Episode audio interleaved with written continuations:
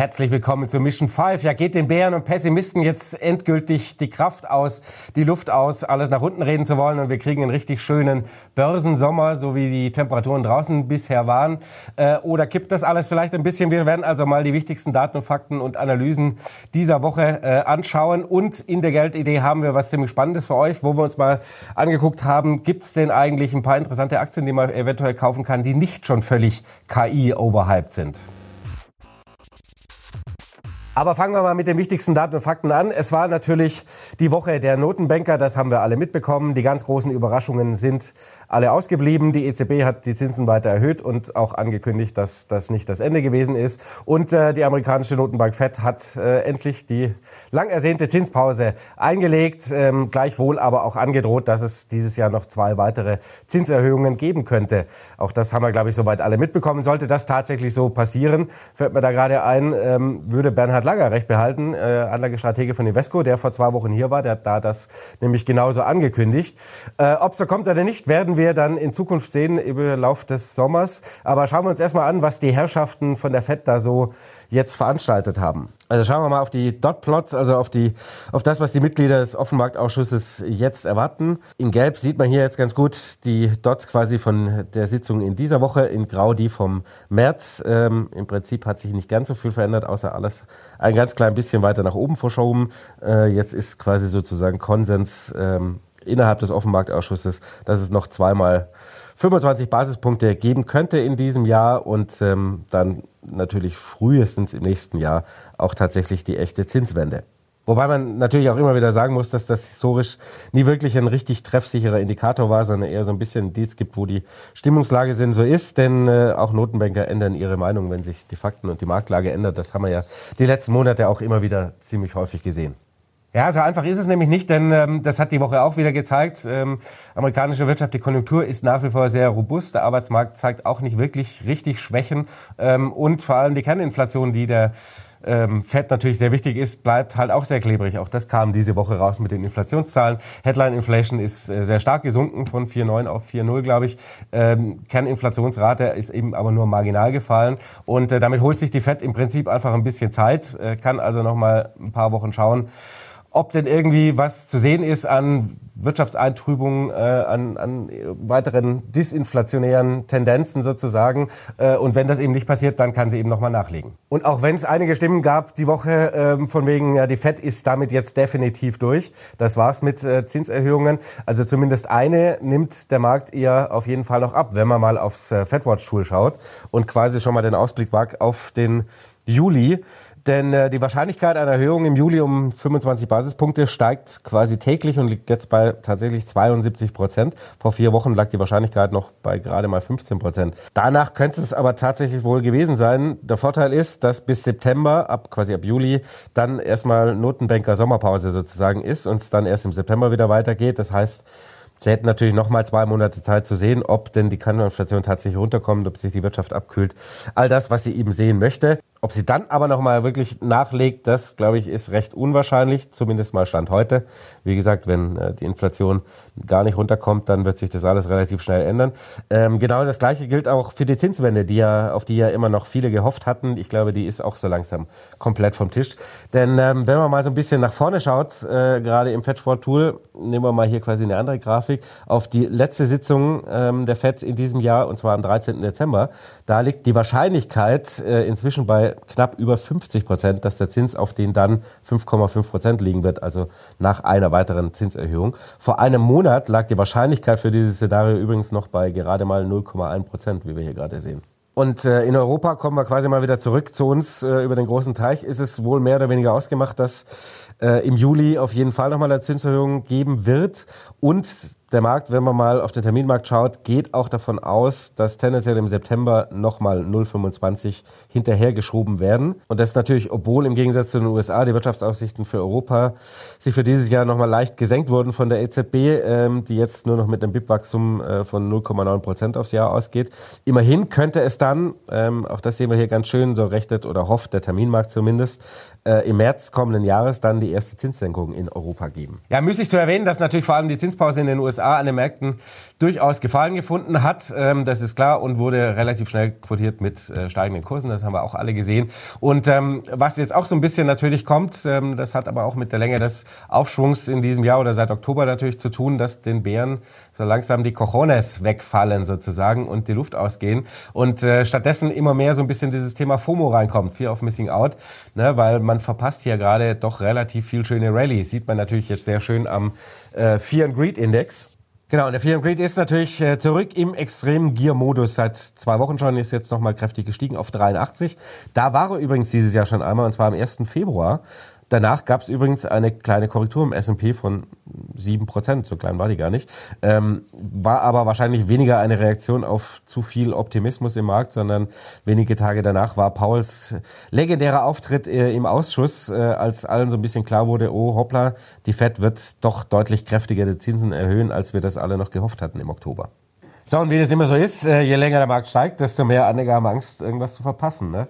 Und ähm, werfen natürlich auch ihre eigene Haltung oder vor allem so ein bisschen ihre eigenen Sorgen über Bord. Wie man nämlich schön an den äh, Zuflüssen in Aktienfonds und ETFs in den USA sieht.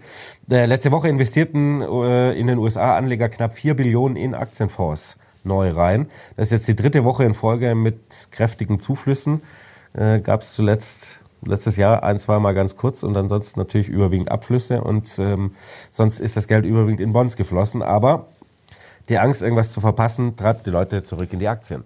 Und wie ruckartig dann in so einem Zusammenhang quasi alle Ängste über Bord geworfen werden, vor lauter Gier sozusagen, äh, zeigt eigentlich die regelmäßige Erhebung der Vereinigung der individuellen Investoren in den USA, nämlich also diese berühmte Bulle Bär, sprich Optimisten minus Pessimisten ähm, Erhebung. Und ähm, das Interessante ist, dass die Befragten innerhalb von einer Woche vom ähm, Bärenlager ins Bullenlager rüber gewechselt sind. Sprich, die, ähm, der Anteil der Optimisten ist äh, rapide gestiegen und äh, quasi jetzt in der Mehrheit. Und letzte Woche waren es noch die Bären. Und das eigentlich auch schon das komplette Jahr bisher. Und logischerweise haben die quasi nicht nur ihre Meinung geändert, sondern haben auch ordentlich zugekauft, wenn man nämlich mal quasi von der Vereinigung dieser individuellen Investoren das Exposure in Aktien sieht, dann ist auch der recht sprunghaft gestiegen letzte Woche ähm, von ein bisschen über 50 Prozent auf jetzt 90 Prozent. Dazu sagen muss man natürlich auch immer, dass Sentiment-Indikatoren sollte man immer auch als Kontraindikatoren sehen. Zumindest für kurzfristige Marktentwicklungen sind das eigentlich immer ganz gute Anzeichen. Sprich, ist die Euphorie ein bisschen zu groß, dann äh, ist auch die Gefahr von Enttäuschungen natürlich relativ groß. Das heißt, es braucht recht wenig, um mal so eine kleine Korrektur auszulösen. Das wäre, glaube ich, jetzt nach der Rallye seit Jahresanfang oder seit Oktober auch jetzt nicht völlig überraschend, wenn es mal zwischendurch ein wenig korrigiert, das reinigende Gewitter und so. Muss jetzt nicht heißen, dass es das war mit dem Bullenmarkt quasi. Im Gegenteil, im Moment spricht, glaube ich, mehr für steigende als für sinkende Kurse, zumindest mal für die nächste Zeit. Allerdings richtig gefährlich wird, Obacht, Obacht, äh, wenn natürlich die Experten, die Jungs von Morgan Stanley und von der Bank of America, sprich Mike Wilson und äh, Kolanovic, ähm, jetzt plötzlich noch ins Bullenlager wechseln. Ähm, dann würde ich, glaube ich, mal ganz schnell den Verkaufsknopf drücken, genauso wie Matze gerade hier hinter der äh, Kamera äh, seine Nvidia-Aktien abstößt. Ähm, warum auch immer. Ähm, denn äh, die sind nach wie vor im Bärenlager. Äh, Mike Wilson hat das diese Woche auch noch bestätigt, dass sie, auch obwohl er die ganze Rallye verpasst hat, äh, nach wie vor der Meinung ist, dass das alles so keinen Sinn macht und äh, wir die große Korrektur erleben werden. Anders als Goldman Sachs natürlich, die seit Jahresanfang in dem Sinne richtig liegen, weil sie die einzigen echten Optimisten sozusagen waren. Und äh, die haben diese Woche ihre Prognose für den Markt nochmal deutlich nach oben geschraubt. So, bisher haben sie natürlich recht behalten, das muss man ihnen einfach lassen. So, diese Woche haben sie auf jeden Fall ihr Kursziel für den S&P 500 auf 4.500 Punkte hochgesetzt und sie gehen jetzt auch davon aus, dass die USA bei den Unternehmensgewinnen den Tiefpunkt schon erreicht haben und in diesem Jahr auf jeden Fall der S&P im Jahr auf, oder auf Jahressicht sogar ähm, leicht steigende Gewinne ausweisen wird. Und das ist beileibe kein amerikanisches Phänomen. Auch in Europa, wie wir hier sehen, und in den Schwellenländern sind die Erwartungen, dass die Unternehmensgewinne die Talsäule also jetzt durchschritten haben, ähm, wieder recht ordentlich gestiegen, wenn man mal so die das äh, erwartete Gewinnwachstum für die kommenden zwölf Monate ähm, sieht. Allerdings muss man natürlich auch sagen, für Europa und auch speziell für Deutschland, das sind die zwei Linien ganz unten, ähm, werden die Brötchen wohl wieder mal etwas kleiner werden als auf dem Rest der Welt, denn ähm, das Gewinnwachstum ist das erwartete nicht mal halb so hoch wie in den USA und natürlich in den Schwellenländern. Ja, ob die äh, Unternehmen vor allem in den USA tatsächlich so glimpflich davonkommen, davon ist natürlich nicht jeder restlos überzeugt, wie jetzt Goldman Sachs. Ähm, Tilman Galler beispielsweise, ihr kennt ihn, war schon ein paar Mal bei uns zu Gast, Anlagestrategie bei JP Morgan Asset Management, warnte die Woche davor, dass ähm, tendenziell das alles ein bisschen zu optimistisch ist. Er geht nach wie vor davon aus, dass die Notenbanken in den USA oder vor allem die Fed in den USA wirklich erst aufhören wird ähm, mit Zinsanhebungen ähm, und vor allem ohne Zinswende äh, bis die Inflation wirklich im Griff ist und eher hinten dran sein wird, also erst quasi, wenn Vollzug ist, wirklich vom, von der Bremse sozusagen gehen. Ähm, das heißt, wir werden auf jeden Fall ein, aus seiner Sicht ein rezessives Umfeld bekommen und dann ist quasi ein äh, Unternehmensgewinne oder Unternehmensgewinne über einen breiten Markt ähm, auf oder knapp über Vorjahresniveau, wie es Goldman Sachs jetzt rechnet, ein offensichtlich zu optimistisches, denn in einer Rezession, wenn man die letzten drei Rezessionen nimmt in den USA, sind die Gewinne zwischen 20 und 40 Prozent gesunken jedes Mal. Vor allem bei den Tech-Werten mahnt Gala jetzt nämlich ziemlich zur Vorsicht nach der großen Rallye, da sie natürlich vor allem eine Bewertungsexpansion war. Sehen wir mal hier recht schön den Unterschied natürlich vor allem bei IT, ähm, quasi die Bewertung von Anfang des Jahres und äh, aktuell. Während sich die Bewertung beim MSCI World um rund 10% ausweitete, fiel die bei den Tech-Werten natürlich nochmal ganz anders aus. Äh, die ist nämlich um äh, ein Viertel quasi gestiegen. Denn Technologieaktien notieren, notierten zu Jahresanfang bei einem KGV von rund 20 äh, und liegen jetzt bei 29. Damit liegt das KGV des IT-Sektors wieder mehr als eine Standardabweichung über dem 20-jährigen Durchschnitt, mahnt Gala. Die Euphorie über die Fortschritte bei der Entwicklung der KI, aktuelle Ertragsstärke und niedrige Nettoverschuldung haben die Kurse der Tech-Unternehmen beflügelt. Einen zusätzlichen Schub haben die Wachstumsunternehmen durch die Hoffnung auf eine Wende in der Zinspolitik bekommen. Und da sind wir nämlich genau bei diesem Thema. Ne? Kriegen wir keine Zinswende, sondern wir bleiben länger höher quasi, dann ähm, ist die Wahrscheinlichkeit einer Rezession relativ groß. Und gibt es diese Zinswende nicht, was ja wahrscheinlich ist, müsste die Bewertung von Big Tech-Aktien und damit auch des Gesamtmarktes wieder, Zitat äh, Gala, auf dem Boden der Tatsachen landen. Bei Aktien gelte es daher jetzt ganz besonders, Qualität, Cashflows und Dividendenstärke zu achten. Ja, dass man mal bei Tech-Werten so langsam ein bisschen vorsichtiger wird nach dem Riesenhype ähm, wie bei Nvidia und Co.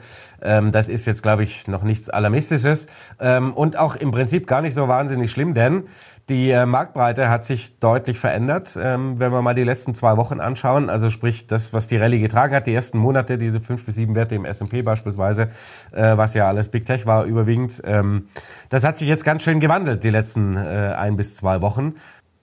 Denn so langsam wird doch dem einen oder anderen Big Tech ein bisschen zu heikel und äh, man schaut so ein bisschen auf die Nachzügler. Also alles, was eben noch nicht so richtig gelaufen ist. Man sieht hier recht schön die Auswertung von Bloomberg ähm, für Anfang Juni. So die Sektoren wie Energie, Industrie oder auch natürlich Financials, die so seit Jahresanfang nicht wirklich performt haben und nicht wirklich viel gerissen haben, haben jetzt äh, zumindest mal die ersten zwei Wochen die Performance im Juni ziemlich angeführt. Und wenn man mal indexiert quasi seit Jahresanfang sich die ganzen Sektoren in den USA so anschaut, dann sieht man jetzt unten recht schön, wie so langsam Gesundheit, Versorger, Finanzen ähm, doch spürbar anziehen und ähm, so Sachen wie Industrieaktien, Grundstoffe sind äh, seit Jahresanfang neuerdings äh, sogar ein Plus. Ja, etwas mehr Marktbreite ist alles andere als ungesund, sondern sogar sehr, sehr gesund ähm, und hilft auch, dass es nicht so ruckartige Verwerfungen gibt. Ne? Wenn quasi der Aufschwung nur auf so ein paar Füßchen steht äh, und da einer mal ein bisschen schwächelt und einen Krampf bekommt, dann kippt er die ganze Nummer sozusagen um äh, und der Sprinter fällt sozusagen hin. Es ist nicht nur eine Sektorrotation, die wir da sehen, sondern auch ein bisschen eine Länderrotation, denn auch da ist das Gleiche quasi, was zuletzt gut gelaufen ist, ähm, wird jetzt mal vielleicht beiseite gepackt und man schaut sich an, was vielleicht weniger stark gelaufen ist. Das geht natürlich, äh, gilt auch natürlich vor allem für Europa und auch den DAX, die ja seit Oktober den äh, amerikanischen Markt doch ziemlich outperformt haben oder zumindest die großen Indizes. Schauen wir uns gerade mal nochmal, holen wir uns ins Gedächtnis sozusagen. Ähm, und äh, wenn wir jetzt mal quasi die Entwicklung von DAX und Eurostox seit Oktober 2022 habe ich jetzt mal genommen, das sind die zwei oberen Linien, äh, vergleicht mit dem S&P, dann gab es doch eine ziemlich satte Outperformance. S&P hat irgendwie 20 Prozent seitdem zugelegt, ähm, der DAX um weit über 30 Prozent. Und wenn man sich quasi die gleichen drei Indizes anschaut äh, ab Anfang Juni, dann sieht die Sache nämlich jetzt plötzlich ganz anders aus. DAX-Rekord hin oder her. Hat nämlich der S&P deutlich Tempo zugelegt, ähm, wie wir sehen, und DAX und Eurostox geht so langsam ein bisschen die Luft aus. Also tendenziell könnte sich der Blick schon auf Werte richten, ähm, Sektoren und auch Märkte richten, die einfach noch ein bisschen hinterherhinken, weil so das ganz große KI- und Big Tech-Thema im Allgemeinen so langsam aber sicher langweilig wird oder eben auch einfach zu teuer, wie Scala eben auch ganz ähm, schlüssig erklärt hatte. Und damit natürlich auch ein paar eher zyklische Industriewerte vielleicht wieder interessant werden können, statt immer nur KI-Hype sozusagen. Zumindest so lange die Wirtschaft natürlich nicht noch deutlich an Dynamik verliert. Ähm, auch das muss an der Stelle nochmal gesagt sein. Denn schaut man sich mal so ein bisschen die Konjunkturerwartungen äh, von äh, Centix an, rund um den Globus äh, für die kommenden sechs Monate, schwindet die Zuversicht doch spürbar. Sowohl USA als auch für die Eurozone erwarten die Befragten doch eine sich deutlich eintrübende Geschäftsentwicklung. Besonders kräftig verschlechtert haben sich zuletzt die Aussichten für Asien ohne Japan was natürlich überwiegend äh, China darstellt, da das Reich der Mitte nicht so richtig vorwärts kommt mit der Erholung nach den Lockdowns. Die jüngsten Konjunkturdaten in dieser Woche aus dem Reich der Mitte waren alles allesamt einigermaßen enttäuschend. Äh, sowohl Konsum als auch ähm, äh, Bautätigkeit waren alle hinter den Erwartungen zurückgeblieben. Ja, steigende Marktbreite und ähm, Sektorrotation bringen uns zur Geldidee in dieser Woche. Denn wer will denn der allerletzte sein, der auf eine völlig überhypte KI-Aktie draufgesprungen ist, die völlig heiß läuft, während alle anderen sich schon nach Alternativen umschauen am Markt ähm, von Werten, die nicht so richtig gelaufen sind.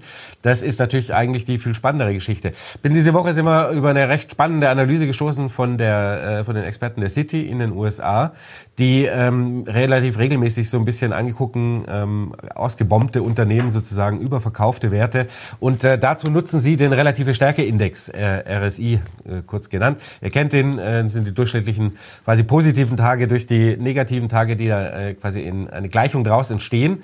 Und dadurch soll sich quasi gezeigt werden, ähm, rein technisch gesehen, ob eine Aktie eben überverkauft oder überkauft ist. Bei technischen Analysten gilt quasi ein 14-Tages-RSI von über 70, steht dafür, dass eine Aktie quasi überkauft ist und äh, ein Wert unter 30 heißt, sie ist überverkauft.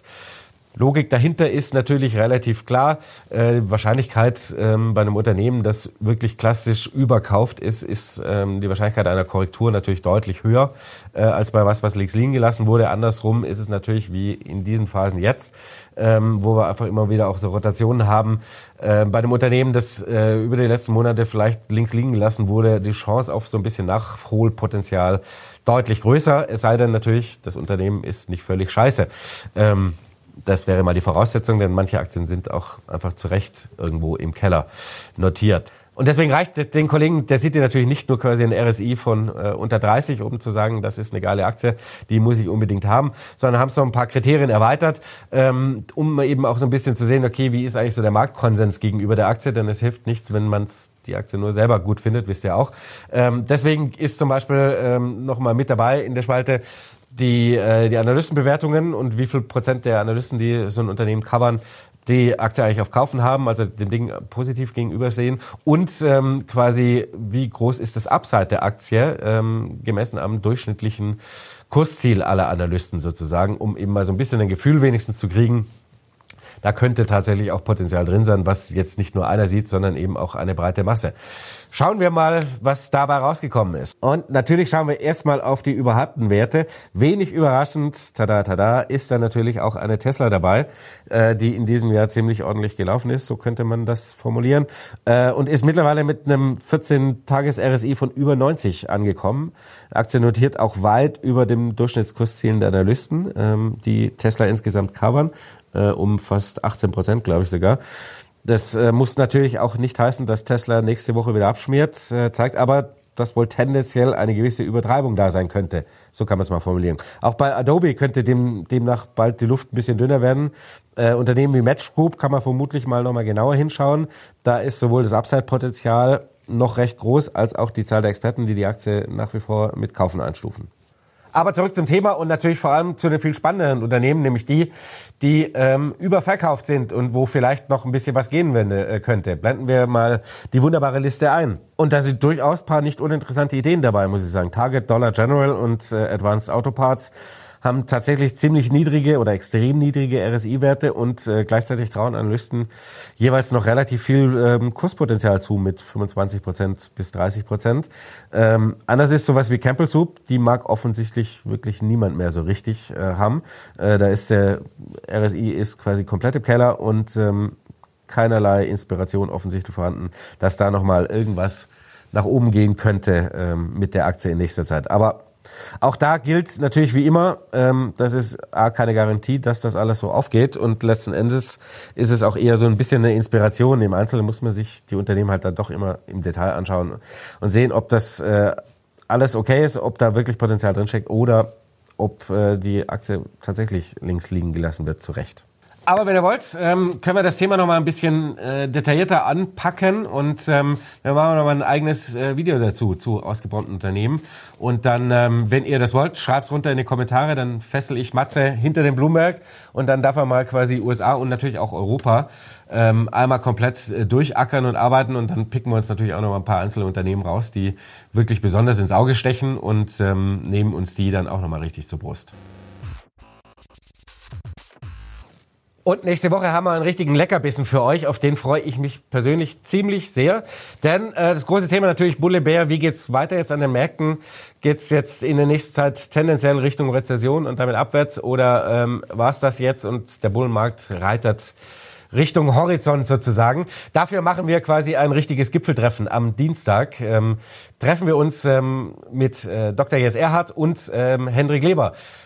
Dr. Jens Erhard war ja zuletzt eher pessimistisch in seinen ähm, Marktberichten der letzten Monate und mahnt eher davor, dass es zwischendurch jetzt schon mal richtig rappeln könnte. Und Hendrik Leber ist ähm, komplett on fire, ist all in sozusagen und äh, vollgepumpt wie nie, wie er es ja auch schon gesagt hat. So, und da wollen wir mal in so einem kleinen Diskurs-Streitgespräch versuchen rauszufiltern, wo denn die goldene Mitte bei der ganzen Sache liegen könnte. Wenn ihr Lust habt, ähm, könnt ihr natürlich auch noch ein paar Fragen reinschicken an die beiden. Ähm, darf ruhig gerne ein bisschen was dazwischen sein. Die zwei, habe ich eben auch schon gehört, äh, freuen sich auch richtig drauf auf das Gespräch. Und ähm, wir werden das Video auf jeden Fall dann auch nächste Woche gleich noch bringen, weil wir es können. Und zum Schluss gibt es noch einen kleinen Hinweis. Das Thema Immobilien ist ja gerade wieder in aller Munde, kocht gerade wieder ziemlich hoch, kann man schon wieder oder ja die Finger weglassen, weil das alles noch viel schlimmer wird. Ähm, gibt da viele Debatten dazu. Deswegen haben unsere Kollegen von Focus Money ein großes Immobilien-Special äh, entwickelt und produziert auf 42 Seiten äh, als digitales sozusagen E-Paper gibt es die volle Marktanalyse, ähm, wo sich quasi für Immo-Anleger Chancen bieten oder auch natürlich die ganzen Risiken. Ähm, kaufen Mietenrechnungen, Steuertipps für Eigner, ähm, das ganze große bunte Paket. Ähm, das Ganze gibt es für 3,99 Euro zu haben und äh, den Link dazu, wen es interessiert, packen wir unten in die Show Notes. Und damit bleibt mir nur, euch ein schönes Wochenende zu wünschen. Macht es euch gemütlich, genießt äh, das super Wetter, den Sommer.